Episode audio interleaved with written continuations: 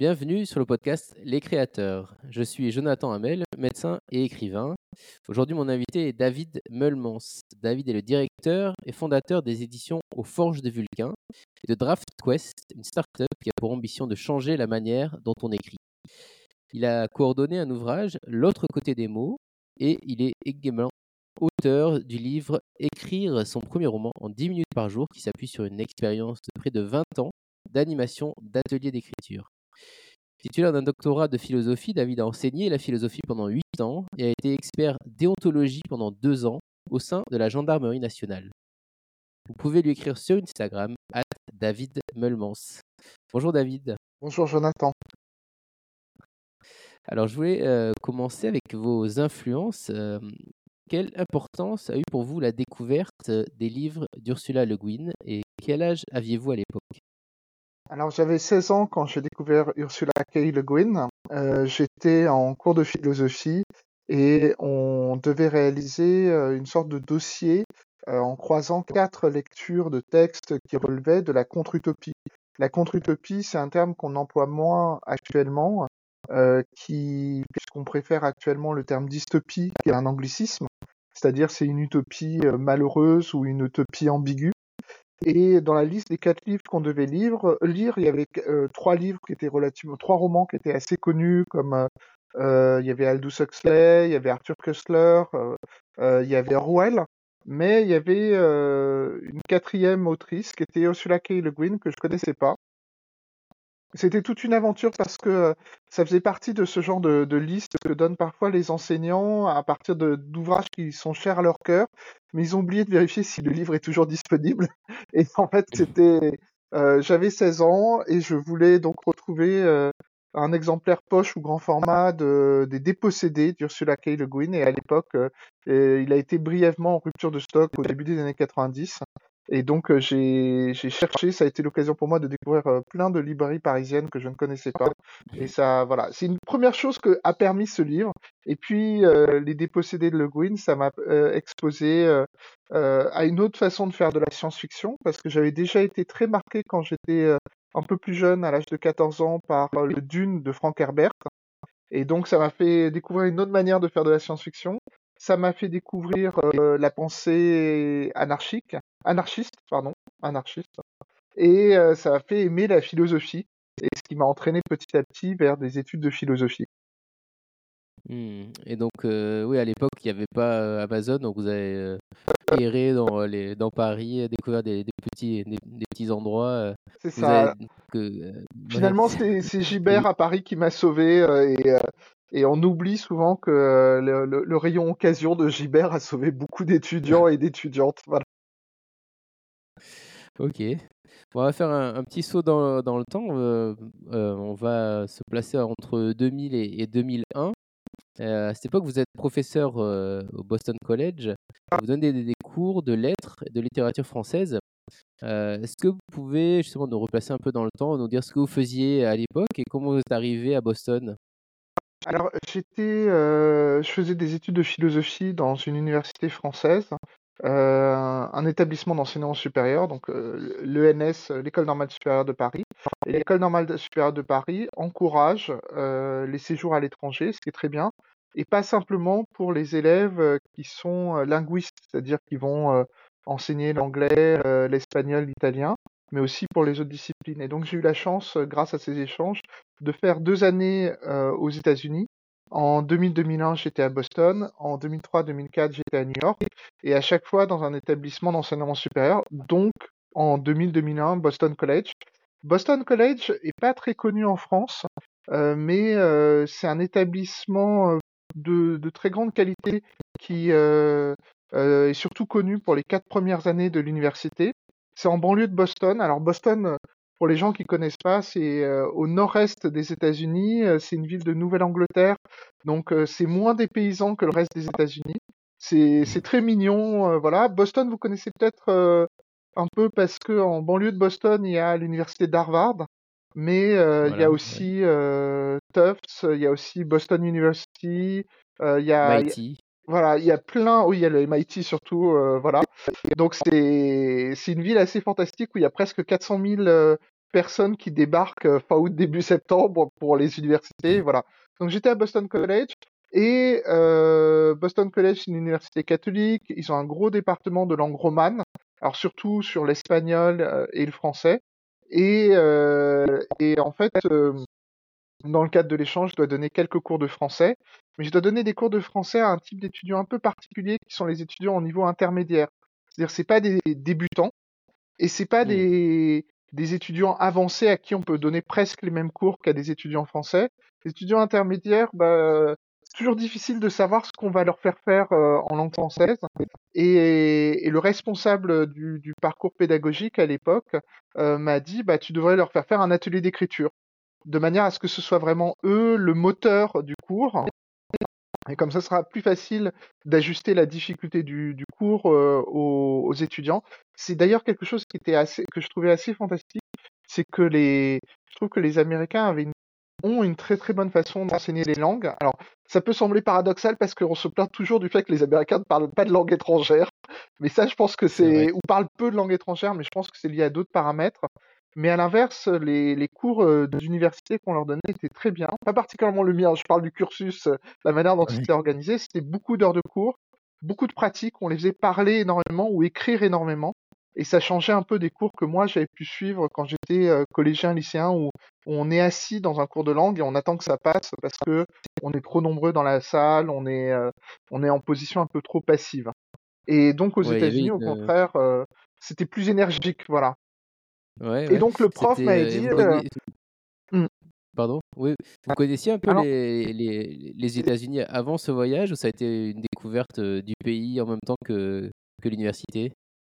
alors je connaissais un peu parce que j'ai des cousins américains. Ma mère est italienne et donc il y a toute une diaspora italienne dans plein de pays. Donc j'étais déjà allé voir mes, mes cousins, mais c'est vrai que je connaissais pas le système scolaire. Et ça a été une très grosse surprise pour moi parce que c'est un système qui est diamétralement opposé à- au nôtre, surtout sur plein d'aspects, c'est-à-dire sur euh, le rôle de l'université, sur euh, euh, la pédagogie, sur plein de choses. C'est pas non plus un système idéal, hein. c'est-à-dire que c'est un système qui est très sélectif où une sélection se fait quand même sur l'argent, même s'ils essaient de mettre en place des dispositifs de correction. Donc je suis pas en train de dire que c'est un système parfait. Ouais. Et quelles, étaient les, les plus grosses différences, euh, ce qu'on peut dire, au niveau des, des mentalités des, des étudiants euh, que vous avez remarqué entre les étudiants justement parisiens à l'ENS où vous étiez et dans ces facs où il y a plus de vie, euh, on va dire, euh, plus, plus de petits groupes de sociétés, de groupes de, de, de- de- d'équipes sportives aussi, à une forte identité euh, universitaire qu'il n'y a pas forcément en France. Ça, ça vous l'avez aussi senti chez, chez les élèves? Alors j'ai senti très fortement parce que chaque fois qu'on avait des entretiens avec les élèves, tout CV d'un élève euh, comportait une partie académique, une partie euh, pratique artistique. Donc ça devenait un peu une obligation. Tout le monde devait avoir une petite pratique artistique, une partie euh, pratique sportive et une pratique activité caritative. C'est-à-dire il y avait une Mm. sorte de contrôle social très très fort pour que tout le monde fasse ça et que s'il manquait un peu de ça, le, CV était considéré comme un, un peu imparfait. Alors qu'effectivement, bah, quand on est euh, euh, dans une université française, c'est l'aspect académique et l'aspect fondamental. Ça reste assez logique. Mais euh, voilà. Après, l'autre chose, c'est que comme euh, il y a des logiques de campus beaucoup plus fortes qu'en France, les étudiants sont les uns avec les autres, donc il y a une vie de campus qui est très forte. Il y a aussi une dimension identitaire qui est plus forte, c'est-à-dire euh, quand on a fait Boston College, euh, on reste tous à vie. Il y a un ancien de Boston College, il y a un réseau des anciens, voilà. Je pense que la plupart des facs américaines ont un peu ce, dispositif qui qu'on essaye de mettre en place parfois en France, notamment, bah alors c'est plutôt dans les écoles en France, c'est un peu moins présent dans les universités, mais euh, c'est un système qui a des aspects positifs parce que ça permet euh, aux anciens élèves bah, d'aider les, jo- les, les étudiants euh, de leur ancienne école quand ces étudiants euh, passent du système universitaire au monde du travail. Et souvent, c'est un, c'est un cap un peu dur à passer pour des jeunes gens et c'est bien d'avoir des, des adultes qui vont les aider à trouver des boulots, trouver des stages et voilà, c'est un peu plus rare en France. Et, et puis l'autre chose, c'est que le volume horaire des étudiants était plus important qu'en France. Donc ils avaient quand Ah même oui. beaucoup d'heures de cours. Ils étaient encouragés à beaucoup bosser. Ce qui est un peu différent, c'est que j'avais quand même l'impression que souvent, en France, euh, il y a beaucoup d'étudiants qui pensent que le, le moment où ils travaillent le plus, c'est le baccalauréat. Et après, euh, voilà, c'est pas le cas de tous les étudiants français, mais voilà. Alors qu'on sentait vraiment que euh, chez les étudiants américains, l'entrée à l'université, c'était un moment où ils allaient commencer vraiment à beaucoup bûcher. Euh, ce qui permettait aussi quelque chose de très intéressant, c'est que souvent, je trouvais que les étudiants américains, en sortant du lycée, avaient un niveau assez modeste par rapport à des lycéens français. Hmm. Le lycée français ne fonctionne pas si mal que ça. Mais par contre, les étudiants américains, une fois qu'ils étaient à la fac, ils bûchaient beaucoup. Euh, voilà, je pense que c'est c'est lié à plein de phénomènes, mais surtout, ils sont dans des classes plus petites, ils sont plus encadrés, plus poussés. Euh, et je pense que le fait que leurs parents ou eux-mêmes euh, payent leurs études, malheureusement, Eh oui. ça a cet effet de les, les- voilà. Et je ne suis pas du tout en train de dire que les études devraient être payantes en France. Voilà, je pense que c'est bien d'avoir des études qui ne sont, euh, enfin, pas très payantes. C'est-à-dire que c'est en France, faut payer Mhm. pour ses études, mais on paye moins qu'aux États-Unis. Mais je pense que ça a quand même un effet sur beaucoup d'étudiants américains de, de motivation. Voilà. Ouais, quand on est à 30 000 ou 50 000 dollars, enfin, je- euh, l'année, c'est pas pareil. On se dit que si, si on doit redoubler, c'est, c'est- ça a des conséquences plus importantes, c'est clair. Ouais, c'est ça. Et donc, je me suis retrouvé à devoir faire ce cours et un des profs m'a dit euh, tu devrais faire un, un atelier d'écriture. Et c'est comme ça que j'ai découvert les ateliers d'écriture en fait. Et euh, j'avais qu'une connaissance très très vague de ce qu'étaient les ateliers d'écriture. Je suis allé à la bibliothèque de Boston College, qui, comme beaucoup d'universités américaines, a, a une bibliothèque euh, somptueuse qui est accessible en permanence. Mm. Et, et- et j'ai trouvé plein de manuels d'ateliers d'écriture, des manuels américains et puis des manuels français euh, que paradoxalement je connaissais pas du tout euh, quand j'étais en France. Et je me suis inspiré de certains de ces manuels qui étaient pour certains très très bien faits. Et on a fait un atelier d'écriture toute l'année avec cette classe où en fait euh, ça se passait dans un immeuble et chaque euh, chaque étudiant avait un charge en charge un appartement de l'immeuble où il y avait une, deux, trois, quatre, cinq personnes et c'était euh, les interactions des gens. Voilà, c'était inspiré de Pérec en fait cet Hmm. atelier d'écriture et, euh, et c'était très bien parce que ça les forçait à écrire beaucoup, à parler. C'est-à-dire c'est le, le, le- la pédagogie, c'était ils devaient s'exprimer et la correction de la langue arrivait après, mais vraiment bien après. Alors que je, je pense que les étudiants français, euh, quand on leur fait parler des langues étrangères, ils se disent euh, est-ce que ce que je vais dire est correct grammaticalement? Et pendant longtemps, les étudiants français osaient pas intervenir euh, dans un cours de langue. Voilà. Alors ça, il faut noter que c'était en 2000. Je sais qu'en France, la pédagogie des langues évolue plutôt positivement depuis une vingtaine d'années et que, euh, par exemple, on considère que le niveau euh, de maîtrise en langue étrangère des, Français a vraiment fait un bond sur les 20 dernières années. Hmm. Et euh, est-ce que ça a été la base de, vos ateliers d'écriture que vous avez donnés ensuite, on va en parler plus tard, pendant plus de 20 ans Et est-ce que le travail que vous avez demandé aux étudiants a, j'imagine, beaucoup évolué au, cours du temps dans les, on, en- parlera dans, tout ce qui est les MOOC que vous avez pu faire sur Internet. Mais est-ce que tout a été basé sur ces, sur ces années américaines, justement? Oui, parce que je, pense rétrospectivement que la pédagogie américaine, ça, ça m'a donné un angle très particulier dans la manière de faire des ateliers d'écriture. C'est-à-dire des ateliers où vraiment on est d'abord dans l'improvisation et après dans la correction et la construction. L'autre chose aussi, c'est que comme cet atelier était inspiré euh, des travaux de Pérec et un peu de Loulipo, c'est des ateliers encore aujourd'hui qui reposent beaucoup euh, sur euh, la contrainte, enfin, en fait, pas la contrainte psychologique, mais la contrainte formelle. C'est-à-dire on donne des paramètres aux gens et on se dit, si vous donnez trois objets à une personne en lui disant écris-moi une histoire à partir de ces trois objets, l'esprit humain est un esprit qui est habitué à réagir à son environnement et trouve toujours des solutions.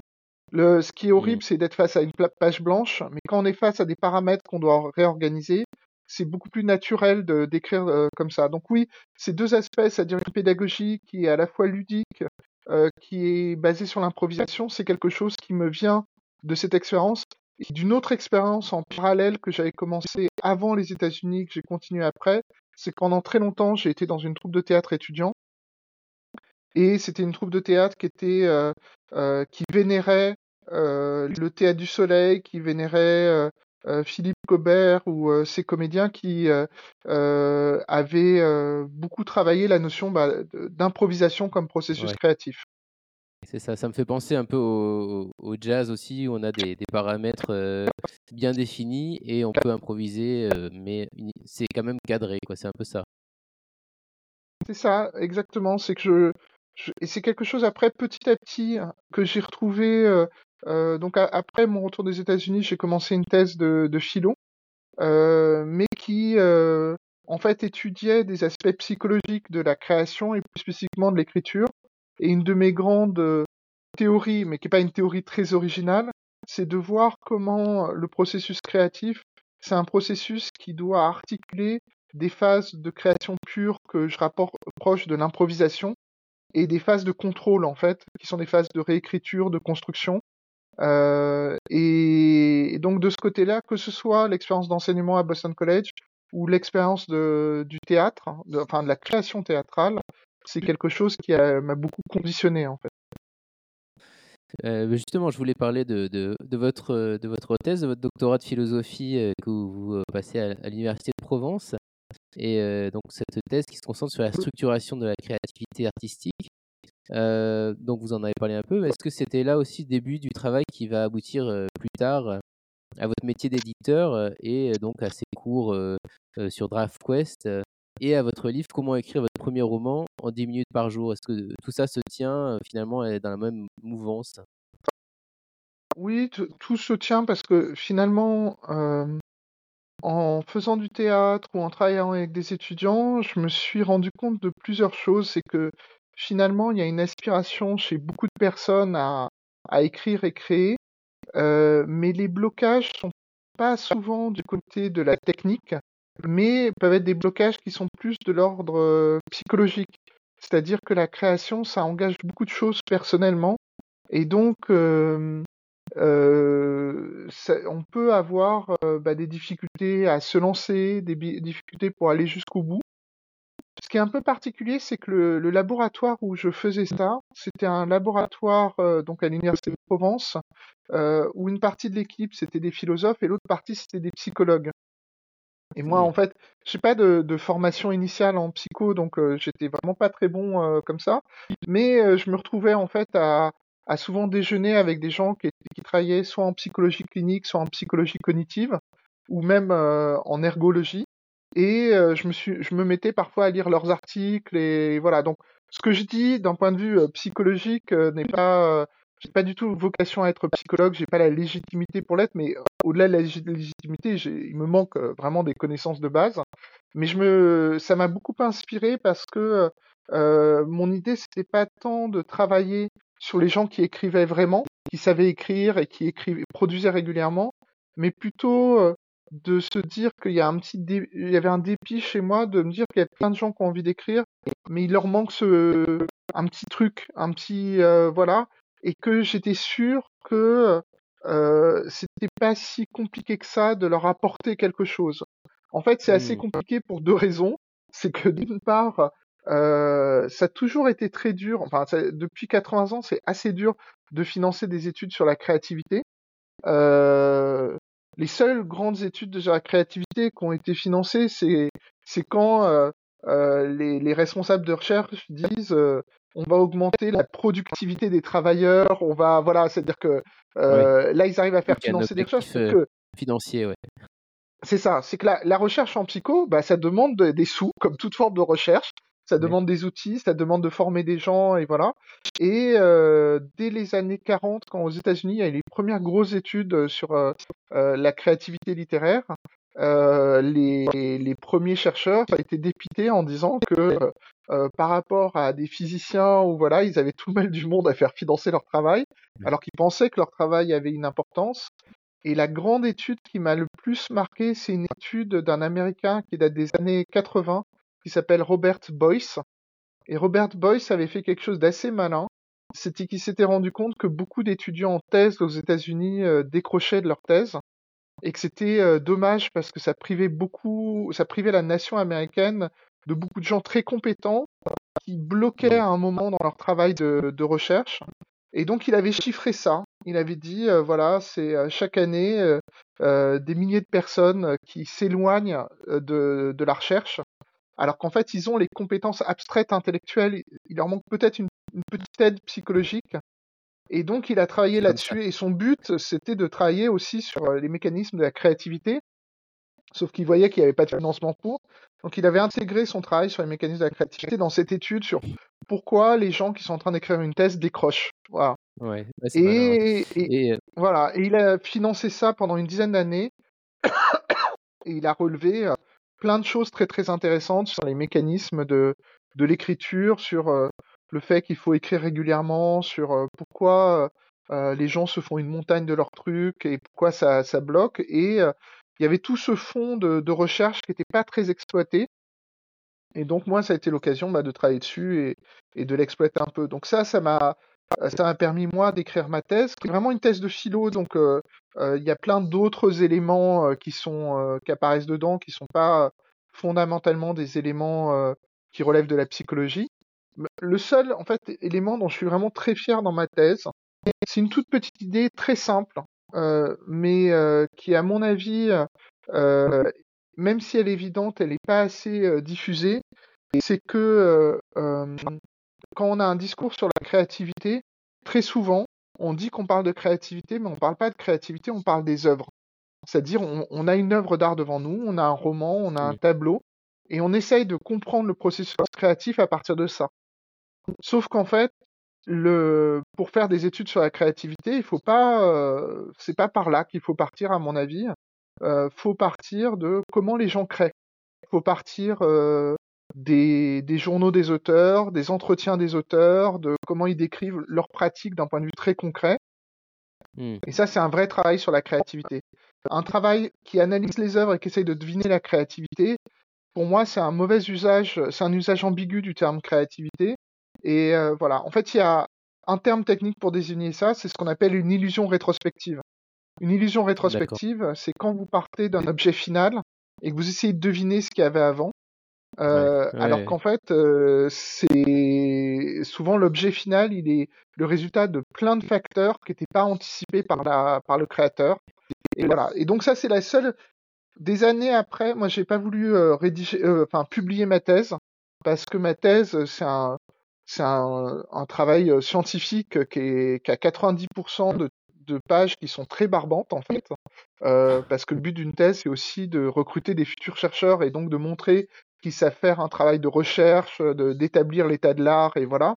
Donc je trouvais que il y avait juste ces 10% de cette idée qui était intéressante et donc des années après, euh, le livre euh, euh, écrire son premier roman en 10 minutes par jour, ça reprend certaines idées de ma thèse, ça les croise avec mes expériences en atelier d'écriture en, en faisant quelque chose qui, j'espère, est assez simple et accessible. Mais par exemple, le titre, euh, écrire un roman en, en 10 minutes par jour, c'est, c'est, ça peut sembler une blague, mais ça part de- d'un truc que pas mal de psychologues ont observé depuis une quarantaine d'années, parce qu'on trouve des articles là-dessus qui sont déjà anciens, sur le fait que euh, euh, pour écrire, il faut avoir l'habitude d'écrire. Euh, et le- la manière dont on crée des habitudes, souvent, c'est par une petite pratique régulière. C'est-à-dire commencer 10 minutes par jour par faire quelque chose, et voilà. Et, et, et moi, j'avais fait le lien avec quelque chose de particulier, c'est que parmi tous les gens que je connaissais qui avaient envie d'écrire, et qui avaient en théorie les ressources intellectuelles pour écrire, c'est-à-dire ils lisaient beaucoup, ils avaient un certain sens de la langue, euh, euh, voilà, il, il leur manquait quelque chose. Et ce qui leur manquait souvent, c'est qu'ils me disaient, euh, j'écrirais pendant mes vacances, c'est-à-dire pendant euh, trois Ouais. semaines d'affilée par an. Et, et en fait, euh, c'était quelque chose que montrait Boyce, c'est que euh, c'est quand même compliqué d'acquérir une bonne pratique, un, un certain niveau de compétence dans quelque chose, si on le pratique très peu. Euh, et donc la suggestion de Boyce, c'était de dire euh, il faut éviter le binge writing, hein, c'est-à-dire écrire de manière hyper intense pendant juste quelques jours Mm. par an. Il faut voir comment on peut trouver le moyen d'écrire régulièrement, même si tous les écrivains ont des phases intenses où ils sont sur un roman en particulier euh, ou sur un essai en particulier. Donc euh, je ne nie pas l'existence des phases intenses de créativité, mais, euh, il faut quand même prendre l'habitude d'écrire régulièrement. Mais est-ce que pour vous, ça, suffit justement d'écrire régulièrement? Parce qu'il y en a certains, des, Américains par exemple, qui travaillent sur l'écriture, qui disent que même si pendant 10 ans on va travailler, on va écrire 10 minutes par jour, mais si on ne sait pas ce qu'on fait, on va écrire mal pendant 10 ans. Est-ce que dans vos ateliers, il y avait aussi une partie justement de technique, de connaissance de, bah, comment dire, de comment construire une histoire, le hero's journey un peu. Ou est-ce que c'était vraiment plus centré sur l'habitude et le fait de s'asseoir et de commencer? Alors non, généralement la, notion d'habitude, c'est quelque chose que je présente un peu dans l'atelier de manière théorique, mais c'est vrai que euh, les, ateliers que j'ai pu faire sont quand même très inspirés de ce que j'avais pu lire euh, dans des manuels d'écriture américains, qui sont souvent des manuels d'écriture plutôt pour les scénaristes. Euh, et, donc, parce que les, d'une part, il y a une vraie industrie de l'entertainment aux États-Unis qui est vraiment liée au cinéma et à l'audiovisuel en général, c'est-à-dire les séries télé. Et donc, euh, comme il y, a des, il y a une vraie professionnalisation de l'écriture euh, sur ce secteur-là, il, ben, il, y a des vrais manuels euh, qui sont parfois de très grande qualité sur ces sujets-là. Et l'autre chose aussi, c'est que euh, les, les, entre guillemets, les règles euh, de la scénarisation, c'est des règles qu'on peut formaliser et donc qu'on peut transmettre d'un point de vue théorique. C'est-à-dire que d'une certaine façon, la meilleure façon d'apprendre à écrire, c'est d'écrire. C'est-à-dire qu'il faut se lancer et avancer. Mais c'est vrai qu'il faut qu'il y ait des moments réflexifs, où on se dit euh, euh, qu'est-ce que j'écris, comment j'écris, comment améliorer mon texte, qu'est-ce qui manque, euh, voilà.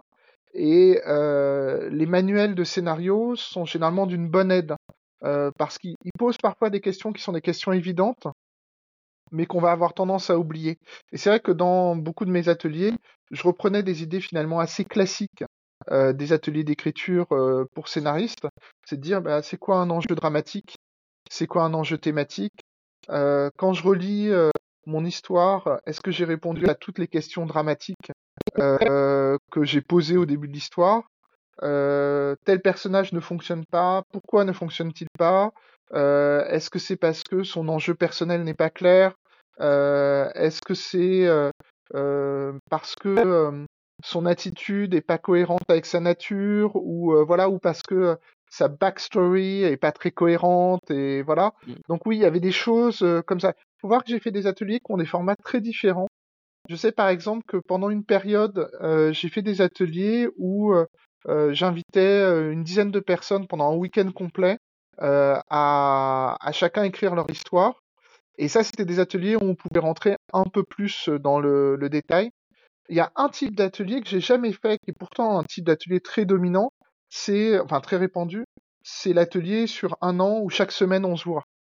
Euh, c'est juste que mmh. moi, comme je, pour euh, à cause de mes activités professionnelles, euh, je suis souvent par Mont et par Vaux. Euh, j'ai jamais pu mettre en place un atelier où chaque semaine il y aurait ce rendez-vous entre une équipe de 5 à 10 personnes qui écrivent régulièrement. Ouais. Et je pense que dans ce type d'atelier, on rentre plus dans le cœur du texte de chaque œuvre. Voilà. Mais, mais il y avait donc des conseils plus concrets au-delà des, des 10 minutes. Voilà. D'accord. Et euh, alors je me demandais, parce qu'il y a des, milliers de, personnes hein, qui ont participé à ces, à ces cours, et j'imagine que parmi eux, il y a seul un pourcentage assez faible qui réussissent à écrire un roman euh, publié.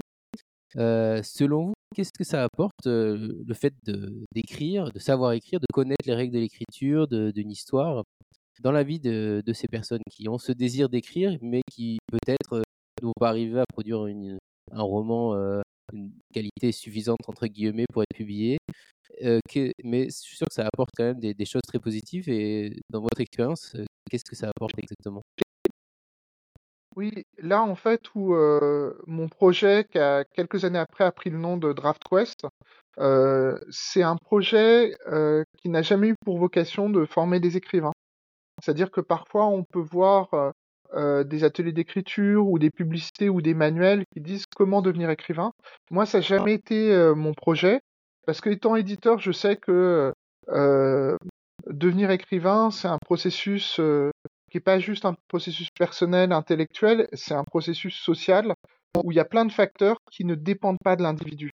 Euh, c'est-à-dire, c'est tomber au bon moment, euh, rencontrer la bonne éditrice, le bon éditeur. euh, Il y a plein de facteurs qu'on maîtrise pas.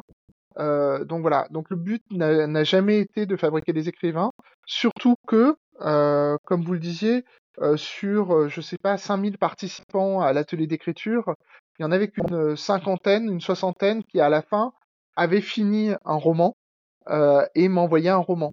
Euh, alors là, je parle des ateliers que je faisais sous DraftQuest, qui étaient des ateliers euh, de 3-4 mois, où vraiment il était recommandé aux gens d'écrire euh, euh, plus de 10 minutes par jour. Donc il y en avait qui arrivaient à écrire des romans en entier. Mais pour répondre à votre question, euh, comme il n'y a qu'une petite partie des gens qui allaient au bout de l'écriture d'un roman, et qu'il n'y a qu'une petite partie des gens qui avaient fini un roman qui allait être publié, l'essentiel des participants, c'était des gens qui avaient juste écrit.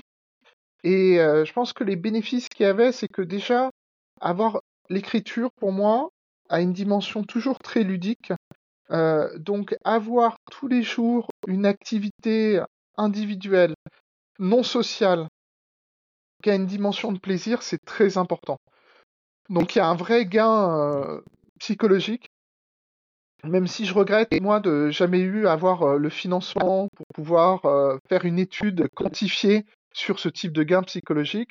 Je voyais bien qu'on recevait des lettres qui nous disaient alors j'ai pas fini mon roman, mais euh, j'avais mon petit rendez-vous avec l'écriture tous les jours euh, et c'est je m'amusais bien, je rigolais, merci pour tous ces moments-là. Alors que bon, on se faisait remercier, alors que finalement on leur avait juste donné un micro-espace, alors qu'en fait c'était eux qui faisaient euh, la, totalité du travail.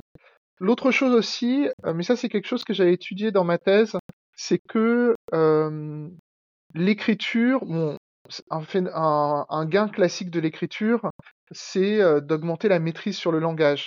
Et la maîtrise sur le langage, c'est important parce que c'est pas simplement dans l'interaction avec les autres qu'on va voir euh, dans les mails qu'on va envoyer, euh, dans, dans les discussions avec les autres. C'est pas simplement ça, mais c'est aussi vis-à-vis de soi un rapport au monde qui va être plus précis et plus juste. C'est-à-dire être capable Mm. de mettre des mots précis sur ses sentiments, sur les sentiments des autres. Écrire de la fiction de ce côté-là a aussi d'autres euh, bénéfices. C'est que se poser des questions sur les personnages, ça peut susciter aussi, créer- permettre à chacun de creuser l'empathie qu'il y a chez soi et l'empathie qu'on doit avoir envers les autres. Et, euh, et on voit les, les, les auteurs qui ont du mal à avoir de l'empathie pour leurs personnages, alors qu'en fait, un bon roman, en fait, l'auteur a de l'empathie pour ses personnages. J'ai pas dit de la sympathie, c'est-à-dire il peut avoir des personnages désagréables, méchants, odieux, mais euh, il y a ça. Et puis le dernier truc, c'est ça que dans ma thèse j'avais un tout petit peu étudié, c'est que l'écriture, ça structure le monde. C'est pour ça que, alors, l'écriture, plus particulièrement la fiction. C'est-à-dire que la fiction, c'est vraiment, pour moi, un, mécanisme euh, euh, biologique de base euh, d'ordonner le monde. C'est un mé- mécanisme cognitif de lier les éléments épars du monde dans une narration où l'individu reprend sa place. Et ça, je pense, alors c'est pas du tout une idée originale de ma part. Je m'en veux un peu parce que euh, je sais que quelque part j'ai un très bon livre euh, de psychologie cognitive américaine sur la fiction et qui, euh, qui est un bouquin qui a une vingtaine d'années, mais qui moi m'avait beaucoup marqué. Euh, qui est un bouquin assez dense quand même euh, sur euh, sur la fiction en fait comme étant un, un processus biologique propre à l'être humain qui lui permet de s'orienter dans le monde. Donc tout ça pour dire que Mm. les bénéfices pour les les, les, les gens qui écrivent sans publier nécessairement, c'est le plaisir de l'écriture, euh, la maîtrise de la langue, euh, le développement de l'empathie et euh, le donner de l'ordre au monde. C'est déjà, pas mal. Alors en, en 2010, euh, vous avez une activité qui s'éloigne un peu de, l'édition, où vous devenez conseiller du chef de l'inspection générale de la gendarmerie nationale en charge de la déontologie et de la liaison avec les autorités administratives indépendantes. Euh, alors, est-ce que vous pouvez nous expliquer un peu comment vous êtes arrivé à ce poste? Oui, alors j'avais commencé à... Donc j'étais à l'époque toujours euh, jeune chercheur à l'université. Euh, et sur mon temps libre, j'avais commencé à développer la, la maison d'édition, Les Forges de Vulcain. Et euh, j'avais compris qu'il me faudrait un certain nombre d'années pour vivre de l'édition. Euh, et mais je commençais à être un peu lassé de l'université. J'étais plus euh, lassé des conditions d'exercice du métier parce que quand on est jeune chercheur, souvent euh, on va avoir une année où on est à l'université de Rennes, une année où on est à l'université de Provence, une année où on est à l'université de Nanterre, avant Ouais. d'être titularisé dans un poste de maître de conférence pour euh, les étudiants en philosophie qui veulent euh, faire carrière. euh, c'est en fait on devient maître de conf, voilà. Et, donc je, me disais oh là là, il va falloir des années, des années pour que je sois recruté. Si un jour je me suis recruté. Et en plus, ces postes qui, euh, alors que je vivais à Paris, m'imposaient pas mal de transport, je me suis dit, euh, ça me prend quand même beaucoup de temps libre, donc je préférais avoir un travail à Paris euh, qui me permette euh, les soirs et les week-ends de travailler à la maison d'édition à son lent développement. Parce que l'édition, c'est très très lent quand même. Hein. C'est, on construit des cathédrales, quoi. C'est dire, euh, c'est des cathédrales intellectuelles, mais on, on construit pour les gens qui viendront après nous. C'est, faut, faut pas chercher à ce que ça aille très vite l'édition. Euh, c'est comme l'écriture finalement. Euh, et donc j'ai écrit euh, à presque tous mes camarades d'études en leur disant voilà, je cherche un poste à Paris euh, qui me permettrait bah, de travailler de 9h à 18h et d'avoir euh, mes soirées et mes week-ends.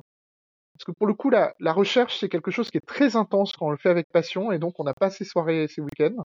Mm. Et j'ai un ami qui était officier de gendarmerie, qui avait euh, fait des études d'histoire et qui un jour euh, en avait marre du côté trop abstrait de, de, de l'enseignement universitaire, et qui avait passé le concours des officiers de gendarmerie, qui était rentré à l'école de gendarmerie, qui en était sorti euh, euh, brillamment. Et, euh, et lui me répond, il me dit voilà, l'inspection de la gendarmerie cherche à créer un poste de déontologue, et ils se sont rendus compte qu'il fallait que ce soit absolument un civil, puisque en France la, la gendarmerie c'est des militaires. Il fallait que ce soit un civil parce que euh, comme ça il pourrait être un peu euh, une sorte de regard externe, euh, un regard extérieur, et il pourrait être un peu critique des pratiques de la gendarmerie. Et voilà, donc j'ai envoyé mon CV, j'ai passé beaucoup, beaucoup, beaucoup d'entretiens. Euh, et j'ai été recruté pour euh, ce poste. C'était en apparence un peu incongru, euh, mais ça m'a beaucoup formé. D'une part parce que, euh, en fait, j'étais sur le point de quitter la fonction publique, de quitter l'université, Mhm. et euh, ça, a, ça a beaucoup changé ma vision euh, du, du monde au sens où euh, je me suis rendu compte qu'il y a des endroits dans la fonction publique où il y a vraiment des zones d'excellence. C'est-à-dire, il y a des universités où, où les gens font des choses exceptionnelles avec une très grande conscience du service public. Et là où j'ai eu pas mal de chance, c'est que finalement, à ce moment-là, pendant ces années-là, l'inspection de la gendarmerie a une petite parenthèse merveilleuse où il y avait beaucoup de gens très compétents avec une forte conscience du service public euh, qui euh, faisaient du très bon travail. Donc avec toutes les limites que ça peut avoir d'être à l'intérieur d'une institution comme la gendarmerie, qui n'est pas non plus une institution euh, révolutionnaire. Euh, c'est pas l'avant-garde du progrès social non plus. Faut pas, voilà, faut pas non plus exagérer. Mais il y a eu une période où vraiment euh, il y avait euh, quelques généraux qui avaient envie euh, de faire évoluer les choses sur euh, euh, lutter contre le sexisme, contre le racisme, euh, contre la transphobie aussi. Déjà, c'était en 2010 et ils étaient Ah oui. vraiment en pointe, c'est étonnant. Et voilà. Après, ils avaient des ressources un peu limitées quand même. Et, et en fait, c'était un corps d'inspection euh, qui comprenait 80 personnes euh, sur euh, un, une, une- la gendarmerie qui devait avoir autour de un peu moins de 100 000 euh, gendarmes à ce moment-là. Donc Ah oui. euh, 80 personnes contre 100 000, ça, ça rend euh, les choses un peu difficiles par moment. Mais voilà, c'était très formateur et j'ai appris plein de choses. J'ai euh, euh, j'ai appris euh, à être euh, très strict dans mon travail, à être très ordonné. Voilà. J'avais euh, mon collègue de bureau, c'était un colonel qui après est passé général, qui était euh, extrêmement méticuleux. C'était un ancien du GIGN. Donc voilà. Ouais. Donc ça, c'était très bien, c'était très formateur. C'était aussi, ah, je dis aussi en plaisantant un jour que qu'un jour j'écrirai les, les romans policiers les plus barbants de la terre, parce que euh, on a vu beaucoup de, il y avait beaucoup de procédures qui étaient intéressantes euh, avec des des histoires parfois cocasses ou tristes, euh, voilà qui et, et et je me disais en regardant les, les séries télé policières qu'en fait elles étaient souvent déconnectées de ce qu'est le travail policier ou gendarmique, qui, qui est souvent un travail de procédure en fait. Voilà. C'est comme les séries, les, les médicales, hein, c'est pas toujours euh, Oui, euh, comme ça tous les, toute la journée non plus, heureusement. oui c'est ça. C'est quand on regarde Urgence, on a l'impression que les gens passent leur journée à manier la cisternale, alors que je, je pense que la cisternale, c'est pas très fréquent quand même. Et la gendarmerie, c'était la même chose. Voilà. Et Et, puis le- et la en- dernière leçon était très intéressante. C'était euh, qu'en fait euh, j'avais un très bon chef et qui, qui aimait bien faire progresser euh, ses subalternes et voilà. Et je me suis rendu compte au bout d'un moment que je supportais pas d'avoir un chef, euh, même un très bon chef. Et c'est Hmm. pour ça que à la, à la fin, les, les forges commençaient un tout petit peu à décoller. On a eu une subvention de la ville de Paris pour euh, nous aider à enfin, développer la maison. Et donc, c'est à ce moment-là où je me suis dit, bah, il faut que je sois euh, éditeur à plein temps, que je sois entre guillemets entrepreneur. Je j'adhère pas du tout à la mythologie autour des entrepreneurs, mais voilà, mais techniquement, c'était ça, c'est-à-dire euh, diriger une entreprise et euh, ne pas avoir de chef. Et, voilà, donc c'est là où euh, fin 2012 ou début 2012, euh, j'ai basculé à plein temps sur les forges de Vulcain. D'accord. Ben, on va parler justement des, forges de Vulcain, parce que là, 2012, maintenant on est en 2023, donc ça, fait déjà pas mal de temps. Vous allez pouvoir nous expliquer un peu. Quels ont été les plus gros obstacles au début, justement, pour décoller? Et pour qui voudrait lancer une maison d'édition aujourd'hui, est-ce que ce seraient les mêmes obstacles à, votre avis? Alors, un obstacle que j'ai eu, mais que n'ont pas toutes les personnes qui créent une maison d'édition, c'est que beaucoup de gens qui créent des maisons d'édition sont des gens qui sont eux-mêmes en poste dans l'édition. Euh, et moi, c'était pas mon cas. Donc, même si sur mon temps libre, j'avais parfois fait des petites maisons- missions éditoriales pour des maisons euh, universitaires ou des maisons euh, parascolaires, euh, mes lacunes professionnelles étaient assez importantes. Et l'édition, c'est ce qu'on appelle une industrie extrêmement mature. Euh, ça veut dire que ça requiert une grande technicité, euh, en fait, sur euh, plein de...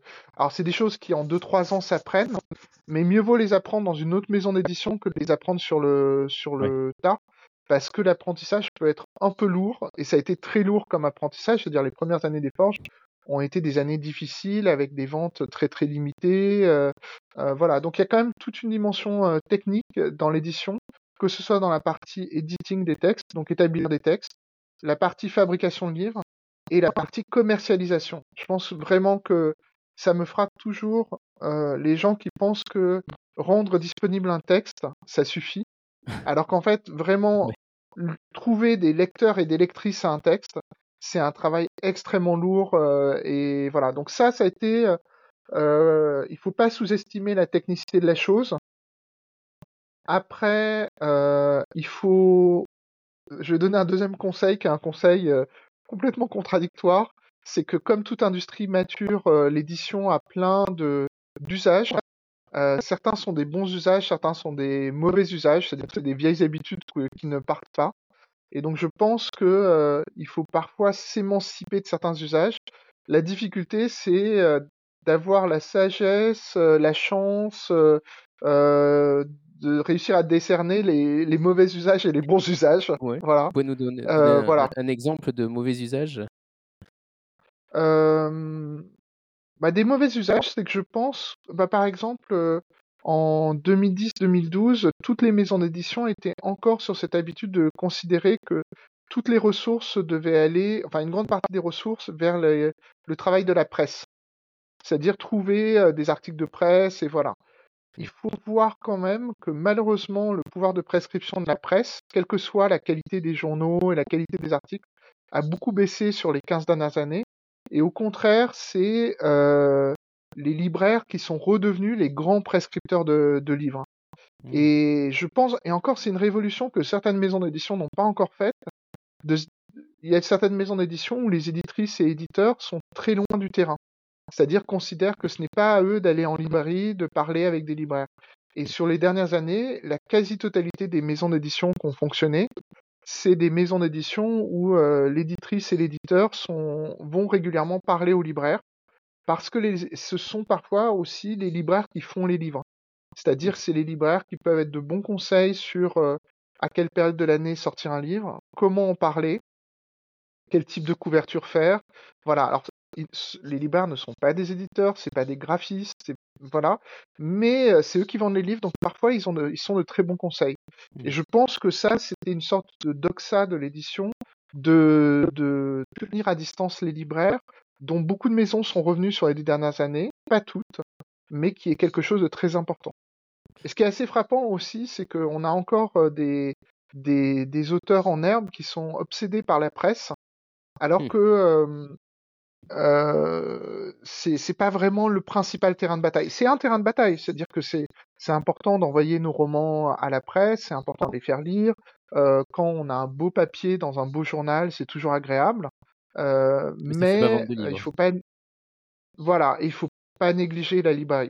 Alors après, pour faire un petit bémol, euh, il y a une autre sur les dernières années, euh, il y a un autre euh, comment dire, champ qui s'est ouvert dans l'édition, c'est vraiment les maisons d'édition euh, qui vont s'appuyer sur les réseaux sociaux.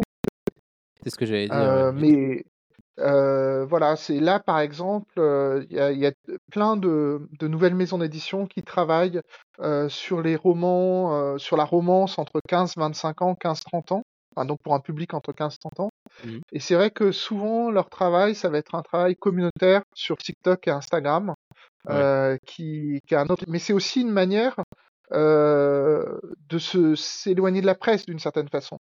Ouais, c'est ça. c'est un, un, travail pour le coup, c'est des maisons qui parfois ont des liens assez lointains avec la librairie et vont plutôt en fait parler directement aux lecteurs lectrices que les lecteurs lectrices en allant en librairie euh, créent euh, chez le libraire l'intérêt pour ce, ces nouveaux rayons en fait. Alors c'est pas le cas des forges. Les forges sont plutôt une maison qui est très très appuyée sur le travail avec les libraires. Est-ce que c'est une spécificité française, euh, ce travail avec les libraires? Mmh, Est-ce que c'est pareil Alors, Oui, je pense qu'il y a quelque chose que. En fait, le marché du livre en France est quand même très structuré euh, autour de la loi Langue, qui est la loi de 1981 sur le prix unique du livre. Euh, donc, en fait, en France, quel que soit l'endroit où vous achetez un livre, il est au même prix. Et c'est l'éditeur qui détermine le prix du livre. Il peut y avoir des variations de 5% sur certains livres, mais euh, c'est tout. Et en fait, sur Amazon ou en librairie indépendante, le prix, le, prix du livre est le même.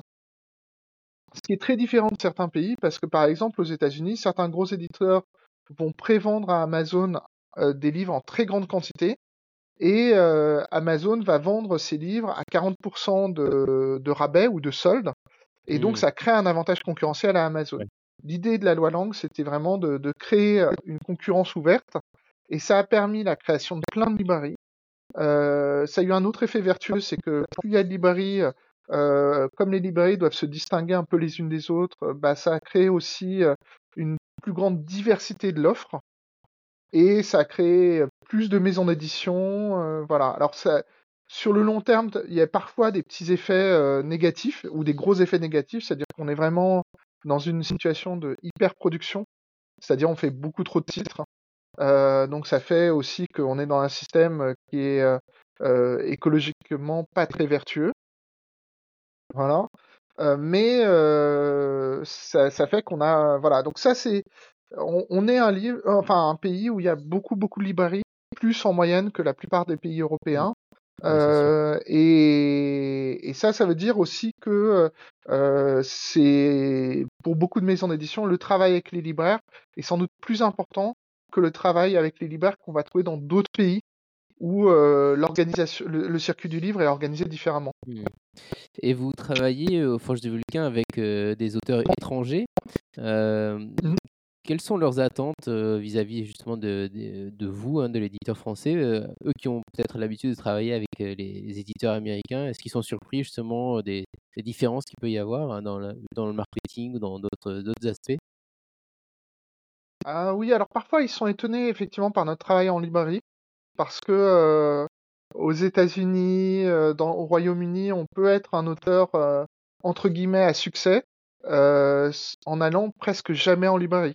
Parce que le, réseau des libraires est moins dense, parce que sauf si vous êtes une méga star et vous pouvez faire une tournée où à chaque fois il y a 50, 100, 200 personnes, euh, on va pas vous organiser des tournées parce que euh, bah, le sol américain est beaucoup plus étendu que le sol français. Le déplacement de livres et le déplacement de personnes est plus coûteux finalement. Donc organiser une grande tournée sur le sol américain d'un auteur, il faut vraiment que ce soit très justifié. Donc ça c'est une chose qui les surprend, l'intérêt qu'on a pour les libraires, le lien qu'on a avec les libraires. Euh, je pense aussi que, euh, à contrario, ce qui les intrigue, c'est qu'effectivement, euh, on est moins centré sur la presse que des Américains ou des Britanniques, euh, même si c'est important pour nous. Euh, et après, il y a, y a, une très grosse différence, je pense, entre notamment les Américains, les Anglo-Saxons et les, euh, les Français, c'est que aux, aux États-Unis, en fait, les gens qui veulent se faire publier n'écrivent pas aux éditeurs, ils écrivent à leur agent. et l'agent est en contact avec des éditeurs. Donc c'est déjà en France, même s'il commence à y avoir des agents, euh, le, la plupart des textes euh, qui vont être publiés ne seront pas passés par la main d'un agent, des textes français publiés. Donc ça, ça crée une organisation assez différente où euh, finalement, nous, nos auteurs français, ont une relation plus forte avec leur éditeur qu'un éditeur américain ne va avoir, qu'un auteur américain ne va avoir avec son éditeur américain. Souvent, l'auteur américain va avoir une relation forte avec son agent, qui est presque un manager de carrière. Euh, voilà. Alors c'est vrai que le système français a ce défaut, c'est que euh, parfois l'auteur peut se sentir un peu seul pour manager sa carrière, au sens où euh, si un auteur écrit à la fois en littérature adulte et en jeunesse et en bande dessinée, euh, souvent il va être réparti chez plusieurs éditeurs qui parfois se parlent pas trop entre eux, voire sont parfois dans des groupes concurrents, donc ils vont euh, pas toujours s'entraider. Et donc mmh. c'est vraiment à l'auteur de, de, de, superviser tout ça, alors que euh, on peut être un grand auteur et, et, pas être bon pour superviser ça. Et l'avantage euh, des, des, Américains, c'est souvent d'avoir des, des, agents. Donc ça, c'est vraiment c'est les différences euh, importantes, c'est-à-dire le lien avec la librairie, et la présence des agents, je dirais que c'est la, la, plus grosse différence en fait. En, en France, euh, donc, euh, qu'est-ce qu'il faut faire pour avoir un agent? Combien est-ce qu'il y a d'agents? Et est-ce que c'est quelque chose qui est en train de se développer ou ça va justement euh, à l'inverse des habitudes on va dire classiques de l'édition pour, pourquoi, pourquoi des agents apparaissent en France justement? Alors traditionnellement en France, il y avait un type d'agent qui existait, c'était les agents qui faisaient l'interface avec les agences américaines. Donc souvent un auteur américain, euh, quand nous on veut le publier en France, on s'adresse à son agent américain et son agent américain dit ah notez que j'ai une agence en France qui me représente. Donc il y avait beaucoup d'agences en France, enfin beaucoup, une dizaine, qui représentaient des éditeurs américains et des éditeurs britanniques. Euh, parfois, ces agences ont décidé de développer aussi une clientèle française, c'est-à-dire des Français qui euh, euh, passeraient par eux avant d'arriver chez des éditeurs français c'est un peu contre les habitudes, mais depuis les années 80, ça s'est un peu développé. Euh, de tête, un auteur comme Philippe Jean, ça a été un des premiers à avoir un agent en France. Mmh euh, C'était lié aussi au fait que dans l'audiovisuel, c'est l'usage d'avoir un agent et qu'il y avait des auteurs français de romans qui avaient des adaptations audiovisuelles et parfois euh, ils avaient besoin d'aide en termes de juridique, de suivi, de négociation. Et donc voilà, je pense que ça s'est un peu développé autour de ça. Euh, ce qui est un peu euh, particulier quand même, c'est que en France, il y a à la fois cette tradition d'avoir pour les éditeurs et éditrices un lien fort avec leurs auteurs, de retravailler les textes avec eux, mais c'est vrai que malheureusement dans les groupes français, donc euh, dans les maisons d'édition qui appartiennent à des gros groupes, euh, l'organisation des groupes ne va pas toujours valoriser le travail éditorial. C'est-à-dire que euh, dans les groupes, on va avoir des éditeurs et éditrices qui pourraient faire du très bon travail éditorial, mais à qui on va demander de faire du travail de gestion, du travail de commercialisation, du travail de communication, et donc ils n'ont plus le temps de vraiment accompagner l'auteur et les textes. Et donc là, ça, ça a créé un petit espace pour que se développe le travail des agents. Euh, des agents d'auteurs français. À l'inverse, en fait, quand on va vers l'édition indépendante francophone, euh, on a toujours, euh, je pense, dans l'édition indépendante, ce soin de bien suivre les agents, de développer des relations personnelles fortes avec eux, voire même des relations amicales. Euh, donc voilà, mais il y a un espace pour le développement du métier d'agent. La seule chose en fait qui qui est encore peu développé, c'est qu'un agent américain, c'est quelqu'un qui va travailler sur le texte avec l'auteur américain. Ah oui. Euh, on publie un auteur américain qui s'appelle Charles Yu, et quand Charles Yu parle euh, de son roman euh, Chinatown intérieur, qui a eu, euh, euh, qui a été lauréat du National Book Award en 2020, Charles Yu dit que euh, c'est en travaillant avec son agent que le texte a pris sa forme finale. Alors après, Hmm. quand il est allé chez l'éditeur, l'éditeur a aussi proposé, suggéré euh, des retouches, mais il avait vraiment l'air de dire que l'essentiel du travail a été fait avec son agent. Ah Ce oui, qui reste encore à euh, développer en France, Ouais, c'est ouais, ça. c'est particulier, mais mais en France, ce qui reste à développer, c'est que euh, les agents français d'auteurs francophones, pour l'instant, euh, manquent encore un peu de temps, de ressources et d'expérience pour faire ce travail d'accompagnement du texte. Euh, souvent, quand moi je reçois des manuscrits qui viennent d'agents, en fait, ce qu'a fait l'agent, c'est juste de repérer les forges, et ça, c'est déjà une forme de travail, de savoir que tel texte serait bien aux forges potentiellement. Ça, c'est, Mm. ça fait partie du travail d'agent. Mais par contre, on sent qu'ils sont pas encore euh, habitués à travailler les textes. Mais c'est tout aussi, c'est logique parce que, en fait, c'est beaucoup de travail. euh, parce que, en fait, un agent est rémunéré, mais il est rémunéré sur le résultat. C'est-à-dire, euh, il va pas vous représenter, euh, euh, enfin, d'une certaine façon, il vous représente gracieusement. Oui, Euh, c'est-à-dire que vous n'allez pas dire à votre agent, ouais. voilà, c'est ça. C'est euh, le- normalement, l'agent ne doit pas dire, je prends 500 euros par mois pour te représenter. Non, l'agent ouais, dit, je prendrai euh, 10, 15, 20, 30% de ce que je te rapporte comme contrat, euh, mais je ne suis payé que sur ça. Donc ça veut dire Mm. que le travail sur le texte n'est pas toujours très... euh, Enfin, il manque de temps pour le faire parce qu'un travail sur le texte, euh, c'est des jours ou des semaines de, de travail. Et si c'est pas valorisable économiquement, bah, l'équilibre financier est difficile à trouver. Bon, ça se développe. Moi, j'aime bien garder une relation directe avec euh, les auteurs et les autrices. Euh, on verra quelle est l'évolution euh, sur le long terme de, de ce, de ce métier. Et, euh, et justement, la ligne éditoriale des Forges de Vulcain, euh, si un agent va vous envoyer un texte, euh, quelle, quelle est-elle exactement? Je sais que vous l'avez décrite en parlant de, de fiction spéculative. Est-ce que, quelle, est, la ligne directive éditoriale? On, souvent, une ligne, on va essayer de l'e- l'exprimer de manière explicite, mais souvent, c'est l'ère de parenté entre les romans qui crée cette ère de famille qui est la vraie ligne, en fait. Mais, puisqu'il faut parfois quand même être capable de résumer, les forges, c'est deux lignes qui sont euh, sœurs. D'un côté, c'est la littérature générale avec une touche d'imaginaire, ou c'est de la littérature de l'imaginaire avec des ambitions littéraires. Euh, c'est aussi une manière de dire ce qu'on cherche pas. C'est-à-dire, euh, si vous faites de la littérature euh, euh, d'imaginaire de divertissement pur, c'est très bien. Ce n'est pas notre position n'est pas une critique en fait, mais simplement on n'est pas euh, les personnes les mieux armées pour vous aider à vraiment euh, travailler le Oui, texte et euh, lui trouver des lecteurs lectrices. De la même façon, quand en littérature générale on va être sur quelque chose d'intégralement réaliste, euh, il est possible que ce soit pas tout à fait dans la ligne des forges. Voilà. Euh, on, des auteurs comme Alexandra Kochelik, Gilles Marchand, c'est des auteurs qui euh, ont toujours une petite touche de folie dans leur manière d'écrire une petite touche parfois de réalisme magique, qui, voilà.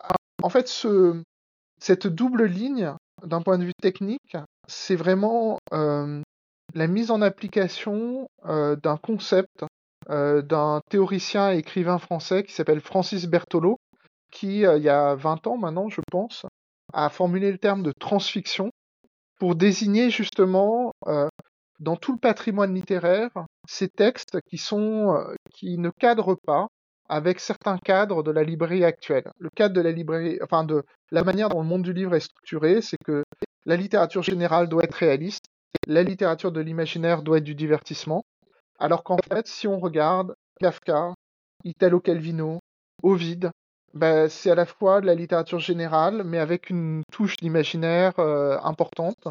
Et, et, donc, en fait, c'est simplement parce que c'est des œuvres qui ont été patrimonialisées que c'est de la littérature générale. Mais euh, voilà, donc c'est ça, c'est le terme technique, c'est transfiction. ça ne parle qu'aux éditeurs et aux éditrices et encore pas, pas à tous. Mais, euh, mais c'est surtout le, ça rejoint ce que je disais sur l'ère de famille entre des textes, c'est-à-dire dire, euh, euh, si vous aimez Kafka, si vous aimez euh, Ovid, si vous aimez Calvino, euh, si si vous aimez Neil Gaiman, il y a une partie de l'œuvre de Neil Gaiman qui est à la fois de l'imaginaire et de l'imaginaire très littéraire. Euh, voilà, ça, ça, va vous parler. Et ce qui a énormément aidé les forges sur les dix dernières années, c'est qu'il y a 15 ans, il y a plein de maisons d'édition qui se sont lancées sur ce créneau. Euh, mais en fait, il y en a. Euh, c'était très tôt pour se lancer sur ce créneau. Euh, c'était un peu surprenant pour les libraires et pour les journalistes. Et en fait, sur les dernières années, ce créneau a complètement explosé. Parce que, pour plein de raisons, parce qu'il y a des gens qui ont grandi en lisant du Harry Potter, et quand ils deviennent adultes et qu'ils s'éloignent un peu de Harry Potter, ils veulent garder, ils ont une approche de la littérature qui reste un peu magique, un peu fasciné mmh. par ça. Euh, et puis il y a des modes qui reculent, c'est-à-dire euh, euh, l'autofiction a beaucoup reculé, euh, voilà, qui est une littérature plutôt réaliste. Alors, l'autofiction a reculé, mais le prix Nobel est quand même allé, à Annie Ernaux. Alors, Annie Ernaux, c'est plus de, de l'écriture intime ou l'écriture de soi. Ouais. C'est pas vraiment de, de l'autofiction. Mais euh, voilà, il y a, y a, oui, y a ce type d'écriture à reculer. Voilà. Et ça va aussi avec, euh, oui, comme les films Harry Potter, puis toutes les séries euh, qui s'appellent justement dystopiques, euh, même si c'est pas le bon terme, mmh. qui, qui, foisonnent, ouais. justement. Bah, c'est vrai que par exemple, l'été dernier, Netflix avait annoncé qu'au mois d'août en France, sur les 10 séries les plus regardées, les 10 c'était des séries de genre. Ouais. C'est-à-dire des, des... Et c'est vrai que ça, c'est un autre phénomène qui nous aide, même si c'est un phénomène ambivalent c'est euh, la montée de la culture geek depuis 20 ans. C'est-à-dire que maintenant, bah, les films qui ont le plus de succès, c'est c'est des films de super-héros, c'est des films de science-fiction, et voilà. Et euh, c'était pas le cas il y a 40 ans. Donc il y a eu euh, une, une évolution qui, qui est ambivalente parce que c'est pas parce que vous aimez les films du Seigneur des Anneaux que vous allez aimer lire les romans de Tolkien. Parce que les romans de Tolkien, bah, c'est de la vraie littérature, c'est exigeant, ça se mérite un peu. C'est long. Euh, c'est pas du easy reading non plus c'est long, voilà. Et voilà, il faut garder à l'esprit que même si euh, il y a un monde geek euh, qui s'est développé avec euh, le jeu vidéo, avec le, le, cinéma, les séries télé, la lecture, ça reste une expérience esthétique très particulière qui est plus exigeante peut-être que d'autres formes de, de médias. C'est sûr. Et je voulais revenir un peu justement sur votre activité, euh, on va dire, de tous les jours en tant qu'éditeur. Vous recevez, j'imagine, beaucoup de, manuscrits. Euh, quel pourcentage de manuscrits lisez-vous en entier pour avoir une idée hein, pour, pour les gens qui envoient des, manuscrits? C'est une question un peu piège, hein, mais. Non, alors ça c'est une question très dure. Euh, voilà, surtout que en fait, il faut bien garder à l'esprit que euh, les forges, ce que je vais dire vaut pour nous, mais ne vaut pas pour euh, beaucoup de maisons d'édition. Il y a beaucoup de maisons d'édition où il y a encore euh, des vrais services de manuscrits, où euh, tout va être plus ou moins épluché en entier, et voilà. Les forges, ça fait partie d'un petit courant dans l'édition indépendante qu'on appelle parfois l'édition raisonnée. Alors l'expression de l'édition raisonnée, ça vient d'un éditeur qui s'appelle Benoît Viraud, qui est le fondateur du Nouvel Attila. Et l'édition raisonnée, c'est faire moins de livres pour les accompagner mieux. C'est lutter contre l'hyperproduction. Mais ça veut dire que on a tendance à ajuster le temps de lecture sur nos besoins en nouveautés. D'accord.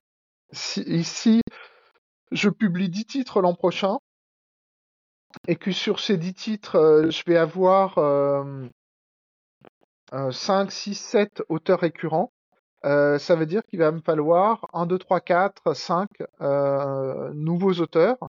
Et donc, je me plonge dans la boîte à manuscrits jusqu'au moment où je les ai trouvés.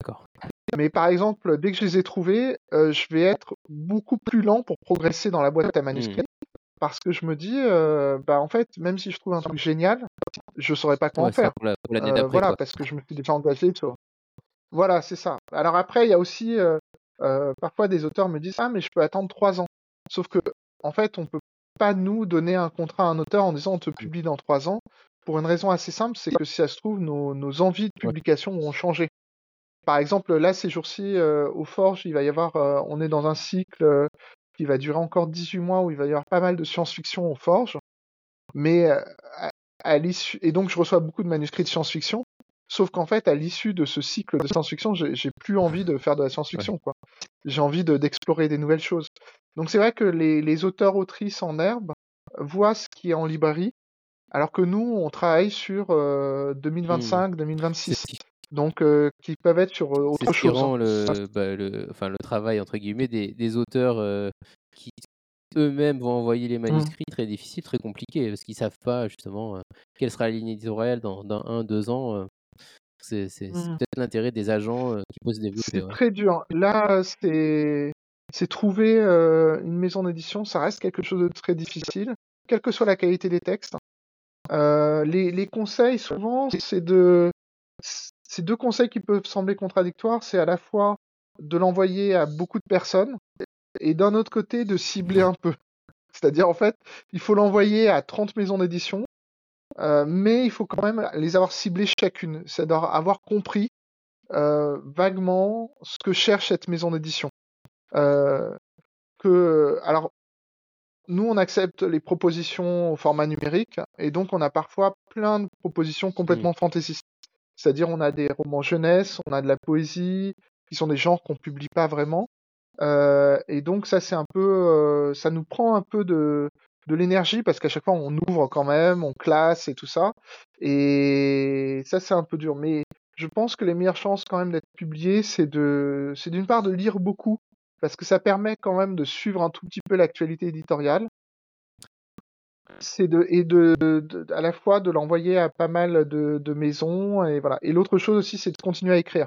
Parce qu'en fait, la validation de l'écriture, ça ne doit pas être la publication. Parce que la plupart, c'est de dire que, ouais, c'est que souvent, en fait, le premier manuscrit envoyé va pas être publié, même s'il est très bon, parce que euh, il n'est pas tombé au bon moment, il n'a pas été lu par la bonne personne, et voilà.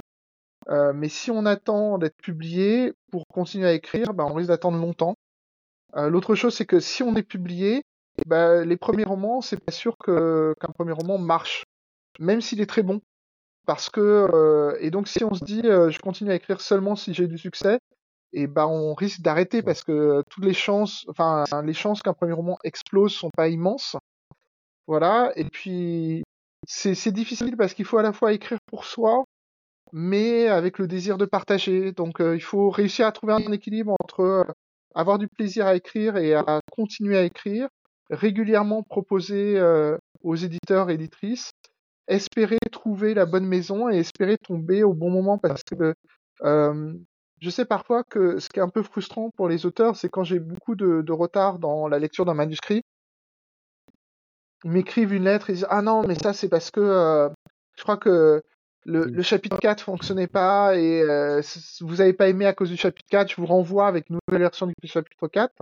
Alors que l'explication est parfois beaucoup plus simple. L'explication, c'est euh, ben, on l'a pas encore lu, donc on est juste en retard, voilà. Ou parfois, euh, idéalement, il faudrait qu'on puisse répondre à tout le monde, mais euh, le, le, volume de manuscrits, le volume de travail est trop important parfois. C'est qu'on a euh, des gens qui nous envoient un manuscrit strictement sur un sujet sur lequel on sort un roman trois mois plus tard. Euh, donc, euh, quelle que soit la qualité du livre, on va pas faire, je sais pas si si c'est l'histoire, je sais pas sur une décapita la décapitation de Louis XVI. on va pas publier deux romans sur la décapitation de Louis XVI dans un catalogue qui est assez restreint comme catalogue des forges. Donc, et pour, pour, qu'un roman soit un, voilà, dire, entre guillemets un succès, euh, justement, euh, déjà ça arrive pas très souvent, mais à part c'est pour avoir des, des, idées de chiffres de vente en France, parce que si j'ai bien compris euh, ce que j'ai lu par ailleurs, il n'y a pas tellement de livres qui ont du succès. Hein. Il y a bon, peut-être ceux des, des, auteurs déjà confirmés, très connus, mais dans, les, dans la masse de livres qui sortent et qui sont publiés, quelle est la moyenne de vente par an on va dire, ah, non, alors la moyenne de vente, c'est un peu déprimant parce que pour la quasi-totalité de l'édition française, la moyenne de vente est, en dessous de 1000, exemplaires. Euh, et euh, eh, ça peut même être beaucoup plus bas parce que c'est une moyenne de vente à 1000 en comptant le fait qu'il y a des auteurs qui vendent 15 000. Donc euh, il y, a, y, a, beaucoup, beaucoup de textes qui sortent qui vont vendre 100 à 300 livres. Dans l'édition indépendante, c'est un peu plus rare parce que je pense que ce lien avec les libraires fait que côté forge, tous nos romans passent mmh. la barre de 1000 exemplaires. Mais euh, atteindre 5000 exemplaires, c'est devenu assez difficile dans l'édition. Euh, et beaucoup de maisons d'édition reposent sur ce qu'on appelle la péréquation. La péréquation, c'est chaque année, il y a un livre ou un roman qui va vraiment beaucoup se vendre Ouais, et ça. qui va financer les autres. Et la seule chose, c'est qu'on ne sait Ouais. pas toujours à l'avance lequel va financer les autres. On peut avoir des mauvaises surprises comme des bonnes surprises. Euh, donc voilà, ce qui a évolué, à ce que je comprends sur les 30 dernières années, c'est que euh, les livres du milieu ont un peu euh, disparu. Les livres du milieu, ça va être les livres entre 10 000 et 100 000 exemplaires. Euh, c'est maintenant presque tout s'est tassé en dessous de 5 000 exemplaires. Il y a quelques rares auteurs qui sont au-delà de 100 000, mais sinon, euh, si quelqu'un euh, sort son premier roman et euh, finit à moins de 1000, bah c'est pas terrible, ça va rendre la suite difficile, pas impossible mais difficile. Mais si la personne atteint 5000 sur un premier roman, bah c'est déjà un premier succès, ça veut dire que on va pouvoir continuer sereinement à construire Ouais, son œuvre en librairie. ça fait beaucoup, enfin énormément d'efforts de la part des, des auteurs pour. Est-ce qu'il y en a certains, certains qui, qui sont déçus, qui connaissent pas, pensent que ça y est, ils sont arrivés, ils ont signé un contrat d'édition, le livre sort, et après, il se passe pas grand-chose. Est-ce que, est-ce que justement, il faudrait. Euh, déjà que il- faut au moment où euh, on signe un contrat avec les auteurs, je pense, euh, euh, articuler l'optimisme de la volonté, le pessimisme de la raison, c'est-à-dire leur, expliquer vraiment tout ce qu'on peut faire. Alors déjà, c'est très important. Moi, je dis toujours qu'il faut toujours s'engager sur une logique de moyens, pas de résultats. Ouais. C'est-à-dire de dire, voilà ce qu'on va mettre en place, euh, voilà pourquoi on va faire ça, mais on va pas faire ça. Euh, parce qu'on pense que ça augmente les chances euh, du roman, et voilà. On pense que tel autre truc n'a pas d'effet sur son, ton roman parce que ton roman, euh, pour telle ou telle raison, ça sert à rien de, de l'envoyer à 300 journalistes parce que ça les passionnera pas, on va juste dépenser des timbres pour rien. Par contre, telle autre chose peut être plus intéressante, et voilà. Donc, avoir une logique de moyens, parce que si ça crée un pacte avec l'auteur ou l'autrice de dire, voilà, on s'engage à faire des choses, et ça, ça dépend de nous, les moyens. Par contre, les résultats, ça dépend pas que de nous. Ça dépend de plein de facteurs qu'on maîtrise pas. Ça dépend de, euh, euh, bah, je sais pas, il y a la Russie euh, attaque l'Ukraine et donc il y a une période de contraction euh, parce que euh, il y a une période d'angoisse qui dure trois semaines, euh, qui fait que euh, tout le monde va dépenser moins, les libraires vont peut-être avoir un peu peur à ce moment-là, les gens vont moins en librairie, euh, voilà. Et ça, on peut pas le maîtriser, par exemple, il y a ça. Il peut y avoir plein de facteurs qu'on maîtrise pas. Donc il faut plutôt être honnête avec les auteurs, leur dire que c'est pas la qualité de l'œuvre qui fait euh, le succès. Ça veut pas dire que euh, faut pas faire les meilleures œuvres possibles, euh, mais euh, il y a des très très grands romans euh, qui euh, euh, n'ont pas beaucoup de lecteurs, mais ont les bons lecteurs, c'est-à-dire euh, vont avoir quelques centaines ou quelques milliers de lecteurs, mais qui l'ont vraiment lu et, et qui Mm. ont vraiment vu ce que c'était. Et parfois, faut faut être concentré sur le fait qu'un un retour qualitatif, euh, c'est peut-être mieux qu'un retour quantitatif. Je pense que euh, si on a été beaucoup lu, mais que personne n'a compris ce qu'on voulait faire, ça peut aussi être source de frustration. Euh, donc il faut être assez honnête sur ça et, euh, et, se, et se battre. Mais par exemple, dire euh, on fait moins de livres parce que comme ça on vous défend mieux, euh, c'est euh, c'est aussi une Ouais, logique de moyens, c'est une manière aussi de, de rassurer l'auteur. Euh, voilà. Et il faut quand même donner des chiffres parce que c'est très fréquent dans l'édition de, de mentir sur les chiffres, dans l'espoir que ça crée un effet de conviction, c'est-à-dire dire euh, ah là là, on, on en a vendu 100 000.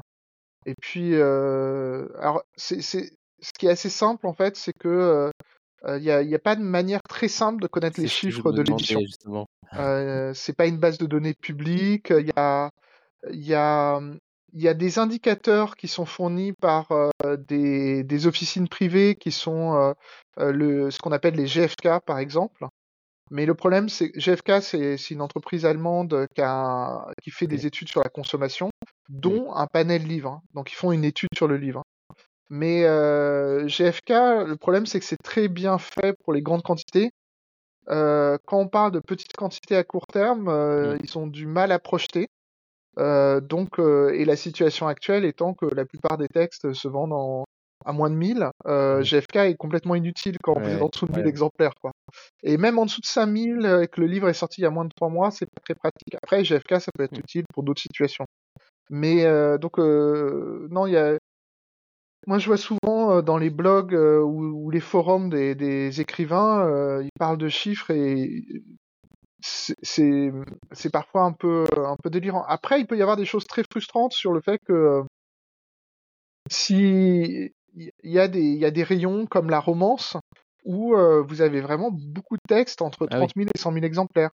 Et ça peut être un peu frustrant parce que euh, c'est parfois regardé Mm. un peu de haut par certains euh, auteurs, autrices, euh, mais il s'avère que c'est un, secteur euh, qui tourne beaucoup mieux que euh, euh, l'édition littéraire. C'est la loi du marché. Euh, Est-ce qu'aujourd'hui, vous, C'est vous la avez encore le marché. temps de, de lire des livres euh, uniquement pour vous, pour le plaisir, avec euh, tous ces manuscrits que vous recevez?